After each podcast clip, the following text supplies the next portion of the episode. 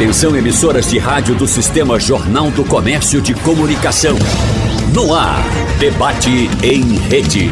Participe! Rádio Jornal na internet. www.radiojornal.com.br como forma de garantir a segurança dos profissionais e contribuir para o combate da violência, o uso da arma de fogo é realidade em algumas cidades brasileiras, isso quando se fala de guarda municipal. Na região metropolitana do Recife, Ipojuca adotou a medida recentemente e, diferentemente da capital pernambucana, Recife, que até o momento não anunciou adesão. Nós recentemente recebemos aqui na Rádio Jornal representante da Prefeitura do Recife, secretário, falando o porquê dessa decisão de, nesse momento, não ter a guarda municipal armada. E também Ipojuca falando desta decisão, com outro viés, é claro, com outro posicionamento, e já trazendo números que podem explicar uma possível queda em alguns dados de criminalidade. E é por isso que hoje nós vamos dar continuidade a essa conversa, recebendo os nossos convidados para dizer como pensa o trabalhador, aquelas pessoas que de fato estão na linha de frente, que são diariamente atingidas por medidas como essa e, claro, que possivelmente sentem medo também em alguns momentos de atuar. E eu tenho a honra aqui de chamar os nossos convidados, começando pela, pela Marília Viana, que é presidente do Sindicato dos Guardas Civis Municipais do Recife. Seja bem-vinda à Rádio Jornal. Bom Muito dia. obrigada, Natália. Bom dia. Primeiramente, agradecer o convite da rádio, o espaço para o trabalhador recifense, né, da Guarda Municipal do Recife. É um prazer estar aqui com vocês. Bom dia, Rafael, também. Bom dia. Prazer é Bom nosso. dia, meu amigo Etevaldo também. Também na nossa bancada, portanto, Etevaldo Genuíno, que é presidente da Associação dos Guardas Civis Municipais do Estado. Aí é do Estado todo. Bom dia, seja bem-vindo. Bom dia, bom dia a todos os telespectadores. Bom dia, Rafael. Bom dia, Marília. É, eu quero agradecer a vocês pelo convite, por ter atendido a nossa solicitação de, de haver um novo debate sobre esse tema, que é muito importante. A gente que agradece a disponibilidade. E Rafael Guerra, fechando a nossa bancada, jornalista, titular da coluna Segurança do Jornal do Comércio, teve com a gente lá naquela primeira conversa, né, Rafa? Tá hoje de novo aqui para a gente fazer essas pontuações e falar de um assunto que, gente, é tão presente na nossa vida, que é a segurança, não é, Rafael? Bom dia, obrigada. Isso mesmo, Natália. Bom dia, bom dia a todos. Dia. Vamos discutir novamente a questão da Guarda Municipal Armada, né, que é um assunto tão importante, né, diante dessa violência que tem crescido aqui em Pernambuco, principalmente na região metropolitana do Recife, né? Bom, a, a, nossa pauta é essa hoje, mas permitam-me aqui quebrar um pouquinho o protocolo. O ouvinte também já pediu desculpa para ele, porque Rafael acabou de chegar da, de uma coletiva do governo do estado, da Secretaria de Defesa Social, que tange também a esse assunto, porque está todo mundo acompanhando com muita apreensão, né, Rafael? Essa situação da comunidade do Detran, que duas pessoas morreram, e aí a violência policial armada também. Eu, nós precisamos aqui trazer esse feedback, esse momento. Você que estava lá. O que, que nós podemos falar para o ouvinte que aconteceu? O que, que a Secretaria e o governo do estado anunciaram? É, então, Natália, é, eles é, confirmaram né, a prisão dos oito policiais, dos nove policiais, uhum. são dois sargentos, dois cabos e cinco soldados. Eles são todos do batalhão do, de operações especiais, né, o BOP. Eles estavam na, na na comunidade do Detran, né, quando teve aquela operação, eles invadiram a casa e mataram dois homens, né? É, vai ter audiência de custódia, ainda não saiu o resultado, a gente ainda não sabe bem se, se já teve audiência. O que a gente sabe é que provavelmente vai ser uma audiência remota. Eles estão presos no batalhão de choque e aí o juiz vai decidir se eles continuam presos, né? Se vai ter a prisão preventiva e para onde eles vão, se é batalhão de choque ou CRED, ou se eles vão ser liberados para responder em liberdade, né? E aí, na verdade, a corregedora ela deu, ela falou um pouco sobre o trabalho da corregedoria, porque na verdade tem um inquérito policial militar que vai avaliar os crimes militares uhum. que eles teriam praticado, né, em tese. É, tem um inquérito policial da Polícia Civil que vai é, investigar as mortes dos dois homens, se os policiais são culpados, se houve uma troca de tiros, se na verdade foi legítima defesa, e tem o trabalho da corregedoria que vai investigar disciplinarmente o que é que esses policiais fizeram, assim, se eles descumpriram algo que está no código militar, né, do, do, policial militar, e se eles de, devem ser punidos, né, que Sim. pode ser de uma advertência, uma suspensão, até de repente uma, uma expulsão da corporação, a depender do que conclua essa investigação. Então, basicamente foi isso, né, a gente está ainda na expectativa, assim, na, de coleta de provas, coleta de depoimentos, hoje provavelmente já começa começam os depoimentos na Polícia Civil, né, o delegado Rodrigo Lobo, que está, Roberto Lobo, perdão, do DHPP, que está acompanhando o caso, e a gente vai acompanhar, né, saber claro. o resultado da audiência de custódia, que é a expectativa se eles vão permanecer presos, né, o que a corregedora também falou, a corregedora geral, né, a Mariana Cavalcante, foi que eles, os policiais, alegam que foi uma legítima defesa, que na verdade houve uma troca de tiros, né?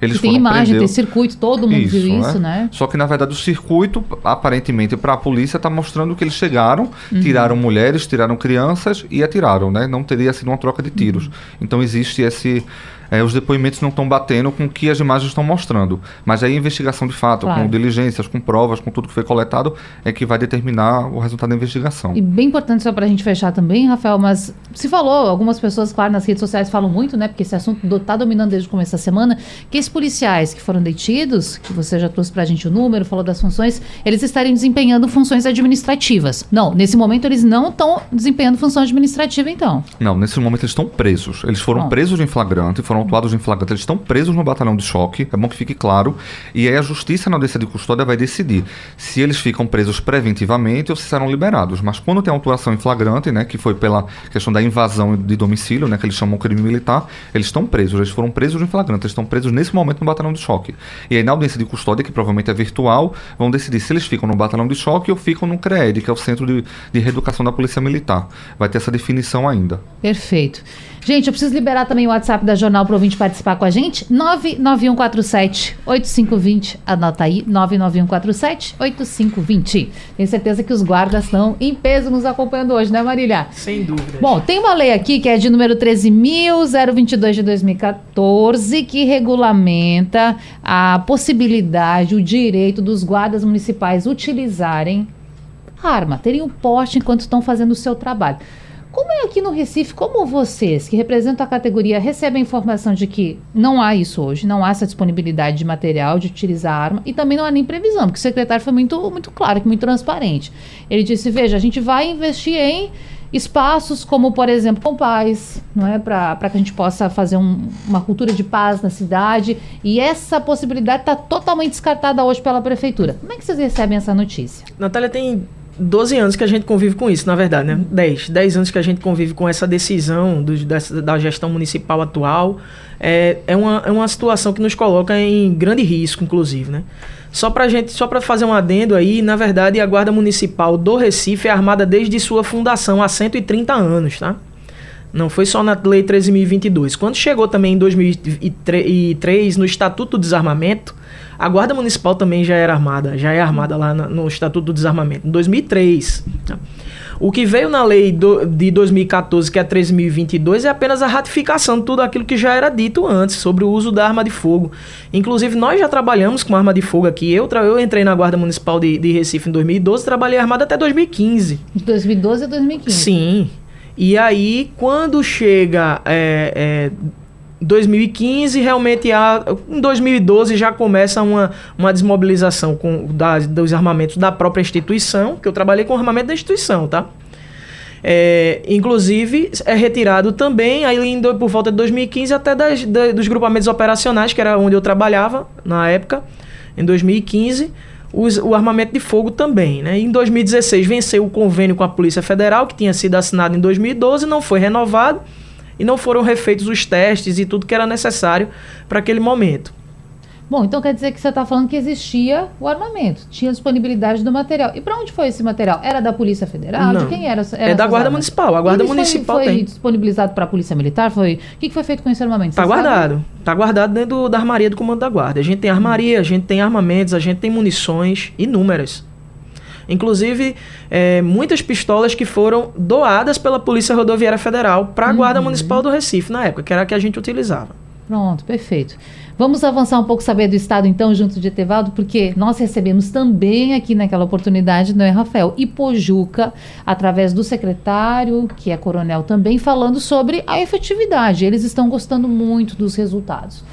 Só que a gente sabe que na prática muitas vezes podem acontecer essas interpretações diferentes. Eu quero saber, no estado, qual a informação que vocês da associação têm? Existe algum município além de Pojuca que já tem implementado a Guarda Municipal Armada? Existe Petrolina, é, Camaragibe, também há o município de Santa Cruz de Capibaribe e outros municípios que estão nesse processo uhum. de é, termo de cooperação com a Polícia Federal para armar suas guardas. Entretanto, é um processo muito burocrático e moroso. A Polícia Federal, por, por diversas razões, entre eles falta de equipe, porque é um procedimento que passa por, um, por a criação de um projeto, a prefeitura deve encaminhar um projeto, um passo a passo, passa por análises, depois tem reuniões, depois ainda tem é, um, um treinamento, um curso. Então, para você ter ideia, a Guarda Municipal é criada, ela tem uma matriz curricular nacional, uhum. certo? Essa matriz curricular da Guarda Municipal, ela é tão exigente quanto os policiais. Inclusive, dá disparos iguais aos policiais. Estaria preparado para fazer é, o mesmo superior, serviço? inclusive. Superior. É. Ah. Mas o que acontece, ah, veja, é, tem um curso de formação, formou a guarda, e aí aquele município, um ano e pouco depois, deseja armar sua guarda.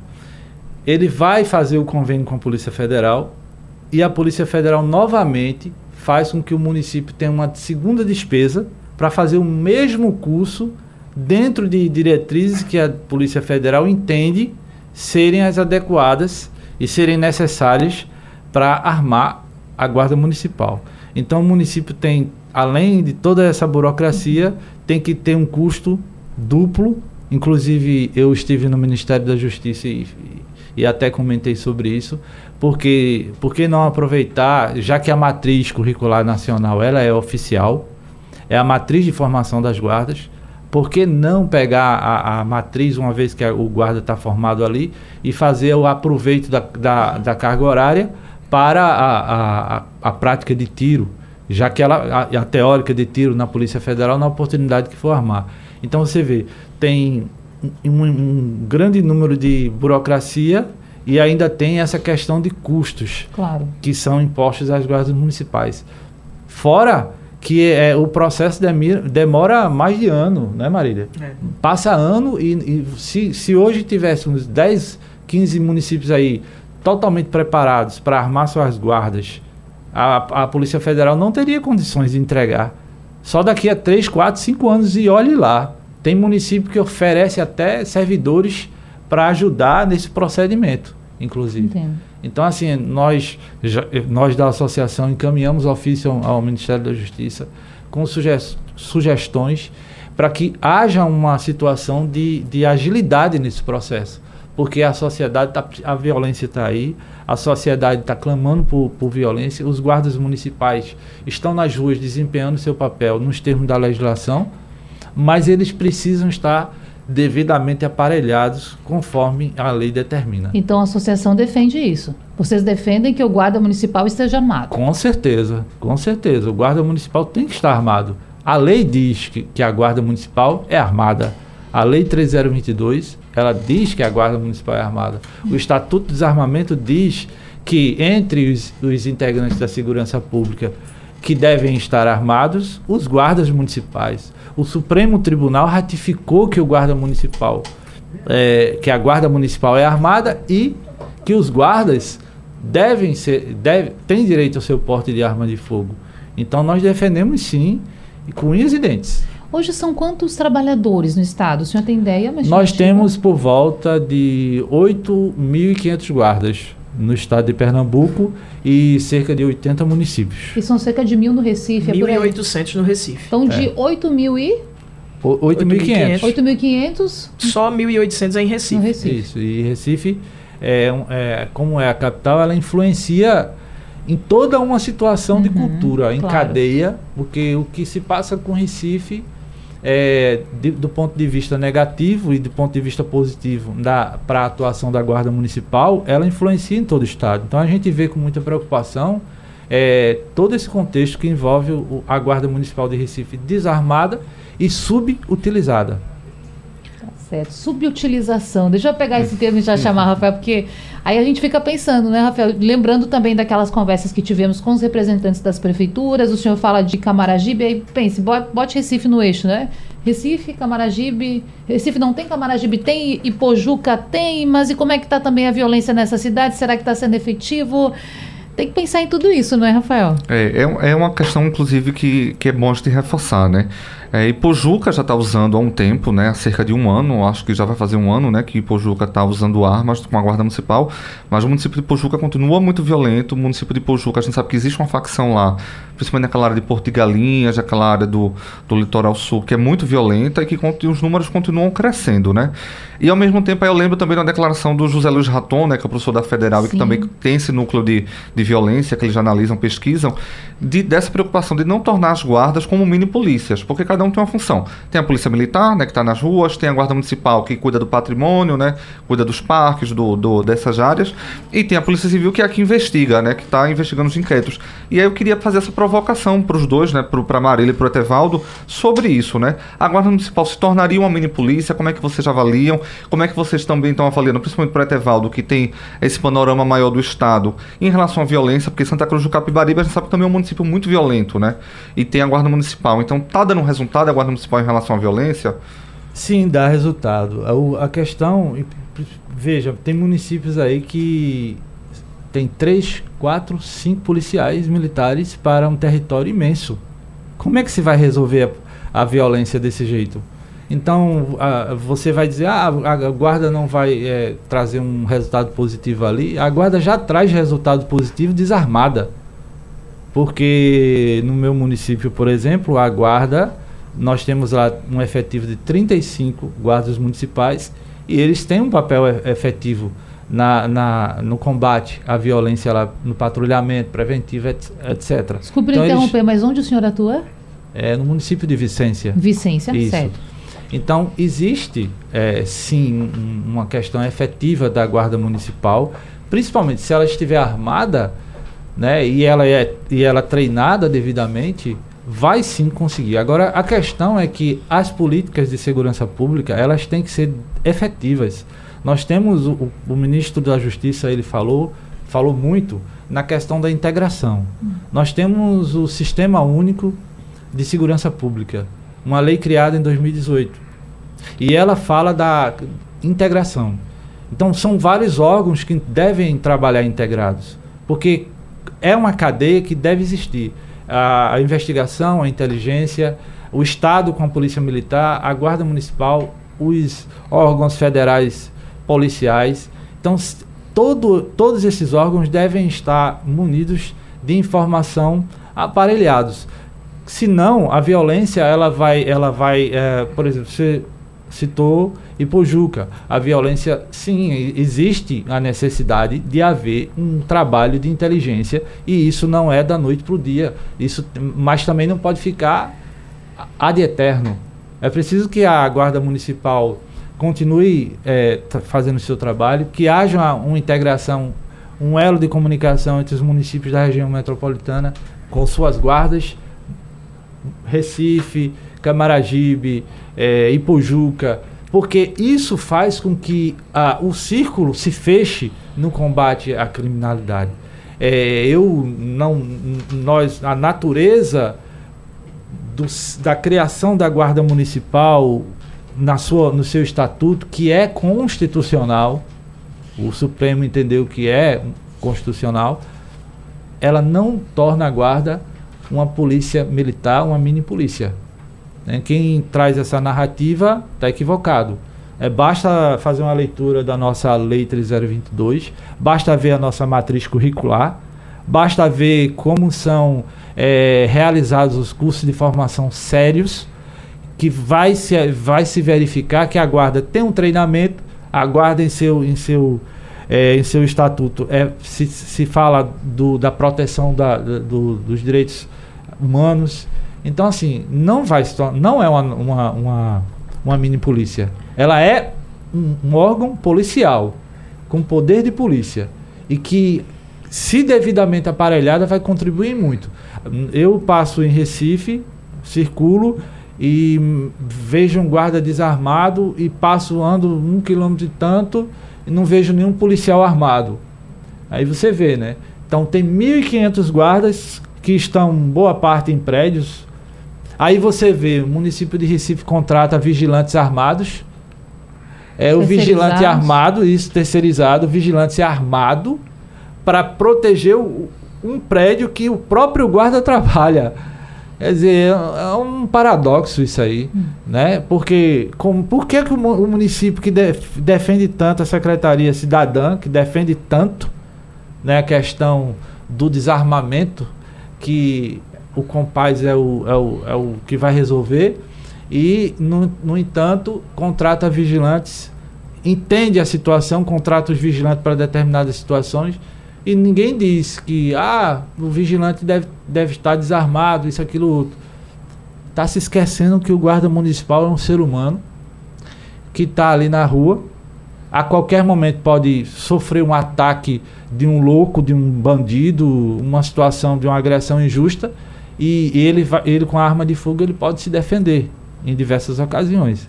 Então, assim, é, nós defendemos o armamento. A, a, Guarda Municipal não é uma, uma polícia militar, não é uma ela não nasceu para isso, certo? Ela exerce uma atividade policial sim. É preciso que a sociedade compreenda que a Guarda Municipal é a solução de uma polícia, de uma política de segurança pública de sucesso. Porque nos, nos melhores países do mundo, as polícias municipais fazem o seu papel e fazem muito bem feito. Foi muito bom você mencionar, inclusive, o Rafael, a questão da colocação do professor Raton. Uma coisa que nos preocupa muito enquanto sindicato é a desonestidade intelectual. Tá? Porque o professor Raton, inclusive, ele é conhecido como um especialista em segurança. E em outra oportunidade, inclusive, ele disse numa matéria do próprio Jornal do Comércio é, que o pacto pela. Quando ele fala que o pacto pela vida morreu, ele fala que o compaz é, não seria um instrumento de segurança Tá? E ele fala também nessa matéria que há necessidade da integração da Guarda Municipal com as outras entidades de segurança. Então ele mesmo já tinha antes reconhecido essa efetividade da Guarda Municipal, apesar de na matéria ele não falar sobre armamento, mas sobre integração, porque há essa necessidade. E para você entender um pouco como isso funciona, seria o seguinte: você observa como a violência tem crescido, né? Todos nós observamos, você que inclusive é um jornalista da área, com certeza recebe inúmeras é, informações e denúncias de como tem crescido a violência no nosso estado.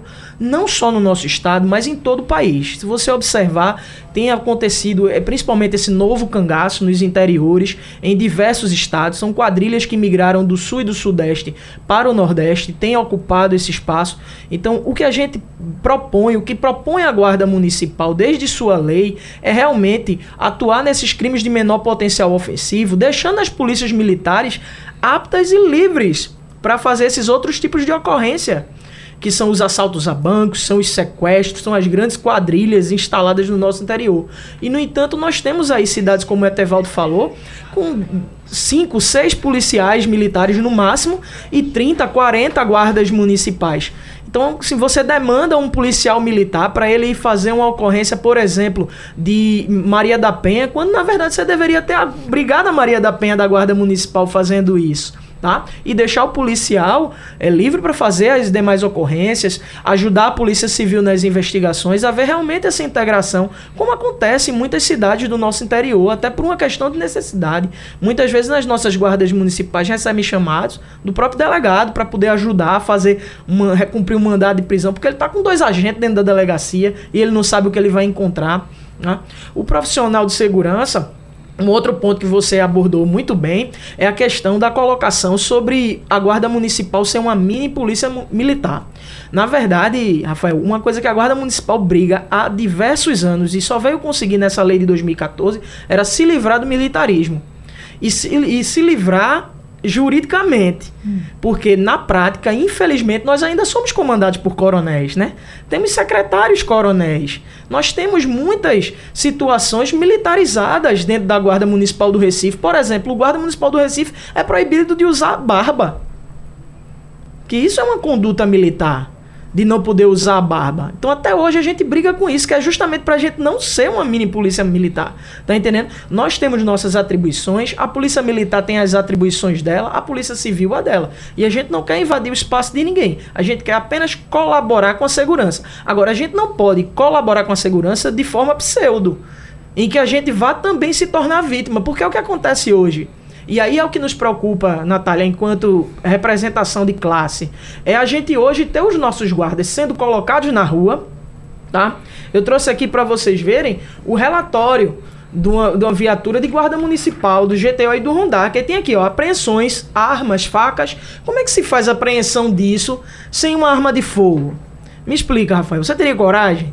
Você teria coragem de dar um plantão à noite, Rafael, dentro de uma viatura na Via Mangue? Mas levando em conta, é, Marília, que eles fazem esse tipo de apreensão, estou com um documento aqui que é um relatório, desculpe interromper. Uhum. Eles podem também fazer esse tipo de apreensão? A lei permite isso? Pode. Que você apreenda droga, que você Pode. apreenda faca, que você apreenda arma, porque você não está em igual é, potencial de defesa do e que aquela a pessoa. A questão é essa. A questão é essa. Na verdade, a legislação permite, permite hum. tá? A legislação permite que você faça, faça inclusive, lhe obriga inclusive lhe dá a atribuição de você conduzir essa pessoa para a delegacia para apresentar a autoridade policial.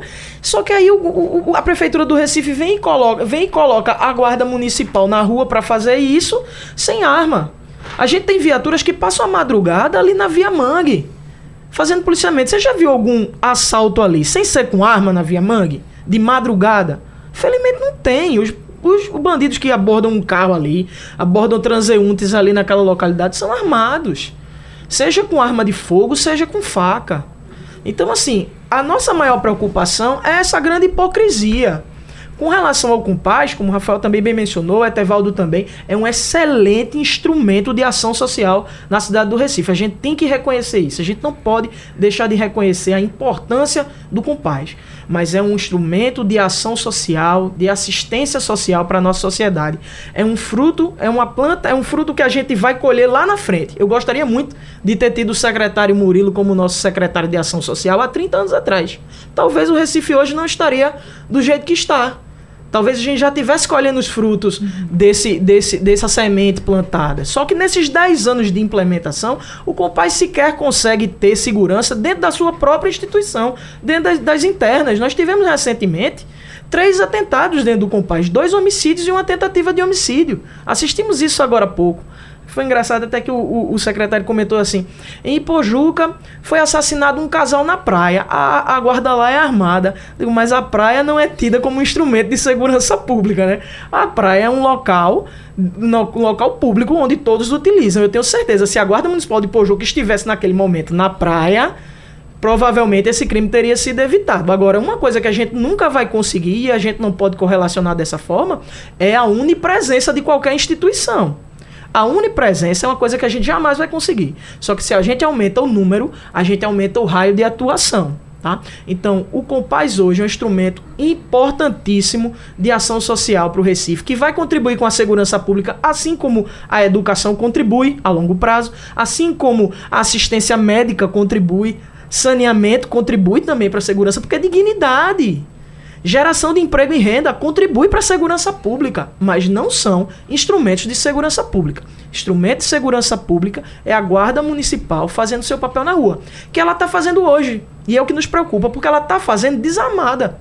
E aí nós temos atentados contra os nossos guardas que vão se tornar vítimas. Vez ou outra vão se tornar vítimas, principalmente com o aumento da violência. Claro. A gente tem visto o aumento da violência. O aumento da violência policial, que foi inclusive o começo da reportagem, uhum. a gente estava falando sobre os tristes fatos que aconteceram nos últimos dias, não só esse do Detran, quero correlacionar também aquele de Casa Amarela, onde um casal também foi assassinado dentro do carro.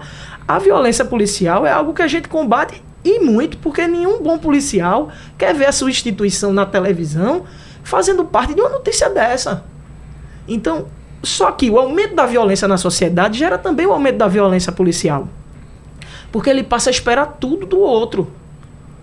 E é lamentável isso, porque qualquer pessoa está armada hoje na nossa sociedade. E a instituição de segurança não está armada. Veja que contrassenso. E algo que já é ratificado em lei, já deveria ter sido implementado, e a gente espera que isso seja feito, inclusive pelo prefeito João Campos. Tá? Isso é uma política é, da, desde a gestão passada, que vem sendo trazida pelo, pelo secretário Murilo Cavalcante, mas eu entendo que hoje temos um gestor que tem uma nova visão também sobre a cidade. Não é a mesma visão do gestor anterior. Sim. Talvez ele não tenha entendido ainda isso como prioridade, mas talvez, lamentavelmente, a violência venha trazer ele para ter que olhar, ter esse olhar sobre a guarda municipal, porque inclusive nós temos aí um aumento crescente de atentados com, com faca com faga e arma de fogo no centro do Recife. Então há sim a necessidade de armar a Guarda Municipal, capacitá-la, que nós temos inclusive aprovada a lei de criação da Escola de Formação de Guarda Municipal desde 2007 e, e até, até hoje não foi implementada. Até hoje não temos nossa escola de formação. A lei é de 2007. Então, assim, a gente precisa que haja implementação, apesar que a Guarda Municipal ela só não pode ser formada dentro de instituição militar, mas ela pode ser formada em instituição civil, por, profissionais, sejam eles militares ou civis, como a gente tem nos nossos cursos de formação, delegados, policiais, agentes, PRFs, que nos dão aula nos nossos cursos de formação. Então, há necessidade, sim, de capacitar e de armar a Guarda Municipal, não só do Recife, mas todo o estado de Pernambuco. Eu estou aqui numa posição, eu quero logo já passar a palavra para Rafael, que eu preciso fazer provocações preciso ouvi-los, entender o lado de vocês, o trabalhador, mas também fazer provocações. Aí eu vou aqui trazer algumas questões que, por exemplo, Etevaldo apontou. É, da questão da militarização, né? De ser uma mini polícia. É, a guarda não nasceu para isso, o senhor pontuou. Aí aqui pelos, pelo sindicato que atende os trabalhadores no Recife, a senhora falou sobre a desvinculação dessa imagem militar. Pronto. Mas então, qual é a imagem que a gente quer dessa guarda? Utilizando a arma, mas não militar. Como será que a população também vai receber isso? Se propriamente os trabalhadores não querem essa vinculação. Vou deixar essa provocação para a gente voltar depois. E, Rafael, por gentileza, faça a sua. Aí eu já vou fazer outra provocação também. é, uma das preocupações, inclusive, que o Murilo Cavalcante, secretário de Segurança Cidadã, falou do Recife, né? É em relação à quantidade de armas circulando, né? Que também é uma preocupação do governo do estado, do governo federal. A gente sabe que no governo Bolsonaro existiu a flexibilização de regras e aí muita arma circulando. Saiu ontem no jornal o Globo uma, um estudo que mostrou que todos os dias pelo menos quatro CACs têm as armas apreendidas, porque estão sendo essas armas, na verdade, estão sendo usadas em crimes, estão sendo usadas em delitos. E aí existe essa preocupação também de armas, mais armas circulando, né? A Guarda Municipal está armada. E aí também tem a questão da corregedoria, que aí os municípios precisam ter corregedoria para também ter Guarda Municipal armada. Como é que é a visão de vocês em relação a essa questão da circulação de armas, essa preocupação, né? A é. gente tem a gente tem essa questão, inclusive eu particularmente, Rafael, sou inclusive é uma das pessoas que se preocupa com isso, tá? É, eu já falei diversas vezes, de, é, diversas vezes lá no meu canal do YouTube, na minha, na minha página no Instagram, sobre é, esse processo que nós vivemos de uma liberação de armas. E eu sempre pontuei a questão de que a gente não pode também correlacionar as instituições de segurança pública com esses armamentos, tá? Os ilegais e mesmo os legais em pessoa eh, eh, dos portes particulares. A gente não pode fazer essa comparação. Por quê?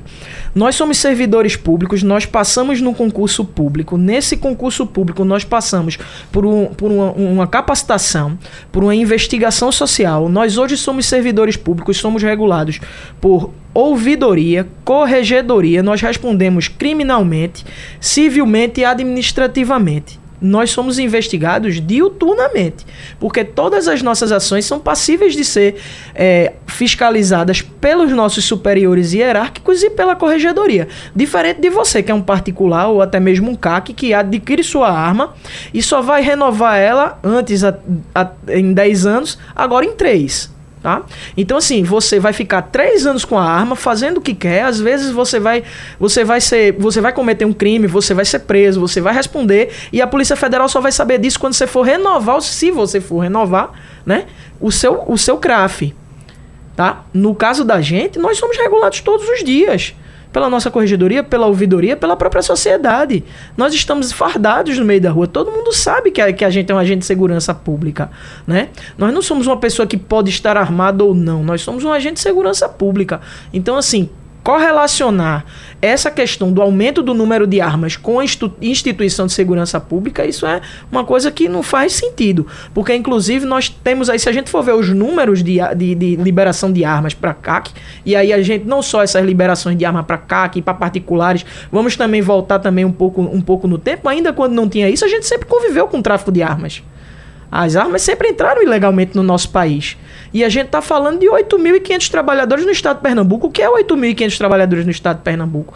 Então, assim, correlacionar o armamento da guarda, um aumento no número de armas na sociedade é algo que não, não traz uma realidade. Na verdade, a arma deve estar, tá, sim, na mão do profissional de instituição de segurança pública. Esse sim é que deve portar arma, na verdade. Exato. É, exatamente, concordo com o que Marília falou. E é preciso também dizer que as corregedorias das guardas municipais, elas são órgãos independentes. Elas não sofrem e não devem sofrer influências do gestor, nem de ninguém, de nenhum político. Então, corregedor, os corregedores eles são eleitos e tem um mandato, justamente para que essas situações de fiscalização dos guardas, questões de procedimentos disciplinares, sejam é, realizados de forma imparcial, os julgamentos e, e, o acompanhamento desses processos. Então, guarda, a, as guardas municipais, elas têm um, uma rigorosa fiscalização. Tem a corregedoria, tem ouvidoria, como Marília falou, tem sindicância em várias situações. Então, assim, é, eu acho desonesto essa fala. Essa comparação. Essa comparação do, do secretário, né? Não, ele não deveria ter falado isso. Isso aí é uma, uma, uma coisa que é uma falta de respeito. Até porque a arma de fogo para o guarda municipal, ela é um instrumento de defesa. Ele está se esquecendo dos direitos humanos, que ele defende, porque ele defende os direitos humanos. Então, como é que ele, ele, ele defende os direitos humanos, mas se esquece que o guarda municipal vai fazer uma abordagem, o elemento pode estar com a faca, pode reagir estando armado e o guarda municipal não tem nem mesmo um, um, uma, uma arma de instrumento de choque, nem isso tem aqui em Recife e em muitas outras cidades. Então, ah, o armamento da guarda, do guarda municipal, ele é um instrumento para sua defesa, para de, de su, proteger sua integridade física. E não são pessoas do povo, não são cidadãos, cidadãos comuns. Eles passam por um treinamento. Eles têm o treinamento para a formação e eu desconheço um guarda que não faça os seus treinamentos particulares. Né? Então, são pessoas preparadas. Se você for olhar aí em matérias de violência, você vai ver que é o mínimo de casos com guardas municipais. A maioria são outros órgãos. Você não vê esses acontecimentos com, com guardas.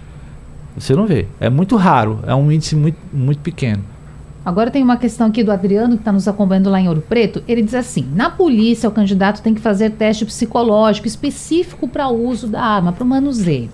E há problemas com o mau uso policial da arma muitas vezes. Os guardas fizeram ou fazem exames específicos para o uso da arma? Como é que é isso, gente? Tanto no concurso, quanto no curso de formação, quanto na, na, no, na compra da arma, quanto no, na, na, na, construção do porte. Inclusive, tem que ser feito com, com um profissional é, credenciado da Polícia Federal. Tá? Hum. Para poder ter uma arma de fogo, tem que fazer o psicológico com a Polícia Federal. E grande parte das instituições tem os núcleos de apoio psicossocial que também e... faz esse acompanhamento. Que o porte de arma do guarda municipal, inclusive, ele pode ser retirado a qualquer momento, tá? Inclusive pelo seu chefe imediato, que é o comando, comando da guarda. Porque se houver alguma notificação de qualquer situação de disfunção realmente psicológica, é, o, o comandante tem essa obrigação de fazer essa comunicação, inclusive, à Polícia Federal. Hum.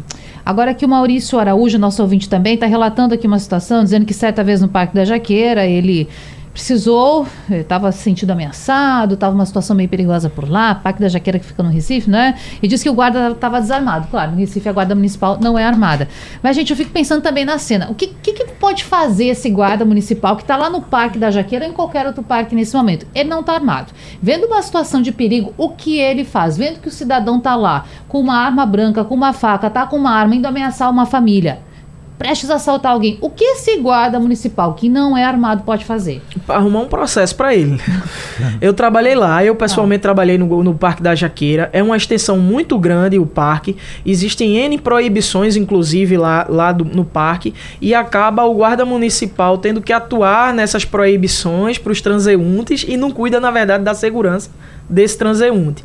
Então existe realmente muitos furtos, existem assaltos, assaltos com arma de fogo, assaltos com arma branca, existe muito lá. E infelizmente o guarda municipal não pode fazer absolutamente nada. E ele sempre recai nessa situação de vulnerabilidade, porque ou ele vai fazer e pode dar alguma coisa errada, ou ele não faz e inclusive pode até responder por isso.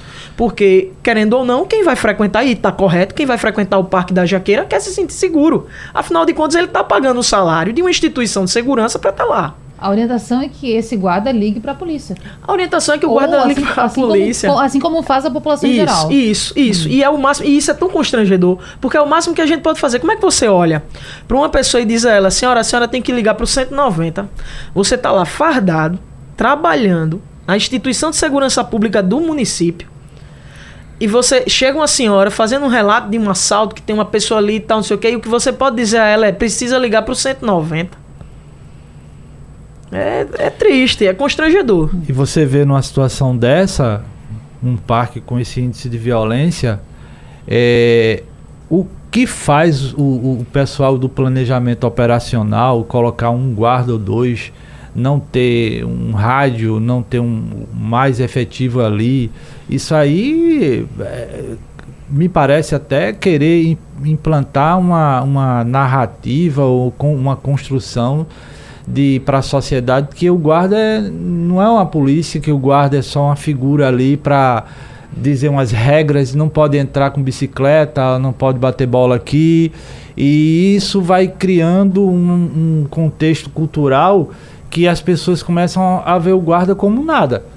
Desvalorizando, na, desvalorizando profissão. O, o, a profissão. Uhum. Quando na verdade há uma gama de complexa de situações que o guarda tem que ter para desempenhar no, no, que diz respeito ao conhecimento. Ele precisa conhecer de eh, armas, ele precisa conhecer de defesa pessoal, legislação das, dos vários ramos, penal e entre outros, administrativo entre outros.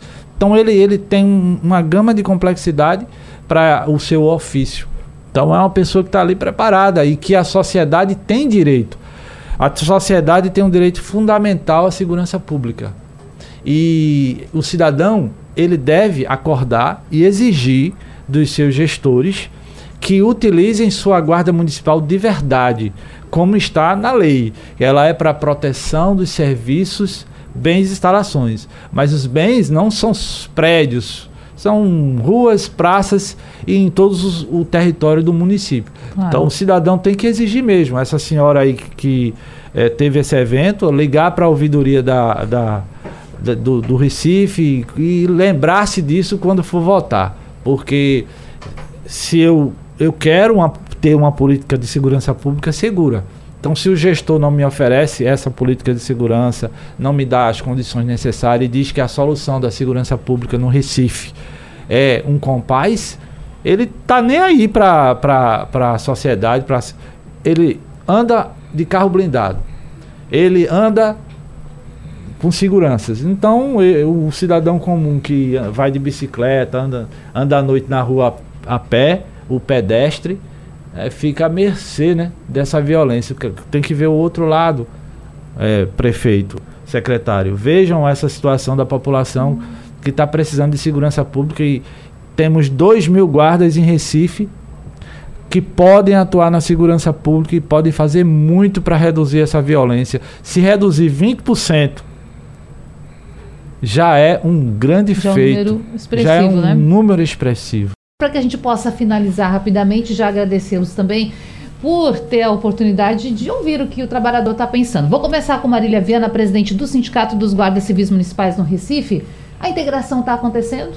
Não. Ela ainda, ainda, ainda é muito arcaica, precisa ver a integração, né? Precisa ver a integração, sobretudo na informação a gente precisa ter um trabalho, precisa é, contar com o apoio do trabalho de inteligência das outras polícias. A gente precisa fazer realmente uma integração entre as nossas centrais. Estava conversando aqui com o Rafael, porque, por exemplo, chegam ocorrências. O ideal era que chegassem ocorrências, por exemplo, para o CIODES, uma briga de vizinho, uma questão de som alto, uma questão da Maria da Penha, e isso ser repassado para a Guarda Municipal para não sobrecarregar a polícia militar naquele momento. A Guarda Municipal pode fazer isso tranquilamente e essa integração entre as nossas centrais, entre as nossas instituições, infelizmente não acontece. Em algumas cidades do estado, eu sei que acontece de, de certa forma, como a gente já mencionou aqui, que inclusive é uma solicitação dos próprios policiais. Às vezes o delegado pede ao guarda um apoio para fazer uma operação, o pessoal do trânsito, da própria PRF, pede à guarda para fazer um apoio na fiscalização de trânsito. Então acontece né, um pouco dessa integração, mas de forma mais informal e mais na prática mesmo.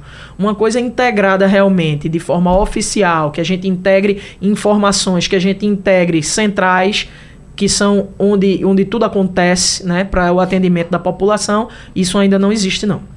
Então a gente ficou sabendo da realidade do Recife. Vamos saber da realidade do estado de uma maneira geral, levando em conta que alguns municípios, a exemplo de Camaragibe, Pojuca, já têm as suas guardas municipais armadas. Etevaldo Genuíno, presidente da Associação dos Guardas Civis Municipais de Pernambuco. Está acontecendo? Essa integração, como pede o Sistema Único de Segurança Pública, ela por enquanto não é uma realidade. Não vejo isso, eu vejo isso em alguns momentos pontuais, pode haver uma operação por, por todo o contexto necessário naquele momento, mas de modo geral essa é uma utopia, essa integração ela não existe. A lei determina que haja integração e nós defendemos que ela venha a acontecer o mais rápido possível. Inclusive, quando eu estive no Ministério da Justiça, eu falei é, que deveria se ter um meio de federalizar as guardas, não tomar as guardas dos municípios, mas fazer com que o, o governo federal levasse investimentos diretos para os municípios investirem diretamente em suas guardas. As guardas municipais têm, por exemplo, as patrulhas Maria da Penha. É fundamental que essas patrulhas funcionem com as suas guardas municipais, porque a guarda municipal está muito mais próxima desse contexto de violência doméstica nos municípios. Então, é importante que venha acontecer isso, essa, essa integração com os diversos setores da Guarda Municipal. A gente está fazendo, enquanto associação, estamos provocando, é, oficiando a própria governadora, eu encaminhei ofício para a governadora. Uhum para que lembrasse nos seus programas de, de, de, de, segurança pública, entre outros, de trabalhar em conjunto com a Guarda Municipal, fazer com que a integração venha acontecer. Oficiei também o secretário de, de Defesa Social, esperamos que ele nos receba em breve. Estou aguardando uma audiência com o comandante da Polícia Militar tudo isso, o nosso trabalho, é fazer com que essa, é provocar de, de, verdade que o Sistema Único de Segurança Pública, que é uma lei federal, ele realmente seja colocado em prática. Porque se os órgãos continuarem trabalhando de maneira isolada, nós vamos viver esse ambiente de violência por, durante muitos e muitos anos. Agradecê-lo por esse debate. Marília também. Até a próxima, gente. Obrigado. Até a próxima, Natália. Um Rafael abraço. Guerra. Rafael. Muito obrigada também. Até a próxima. Gente, esse debate fica salvo lá no site da Rádio Jornal Naba de podcast. Você pode ouvir quando quiser. Na madrugada, próxima madrugada tem reprise e amanhã a gente se encontra. Até lá. Sugestão ou comentário sobre o programa que você acaba de ouvir, envie para o nosso WhatsApp 99147 8520.